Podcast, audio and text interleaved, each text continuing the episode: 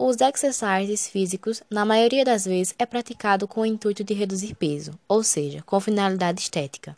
Mas os esportes, além de entender a estética, também trabalham na prevenção de doença, melhora a respiração, a circulação e previne doenças ósseas como as osteoporoses.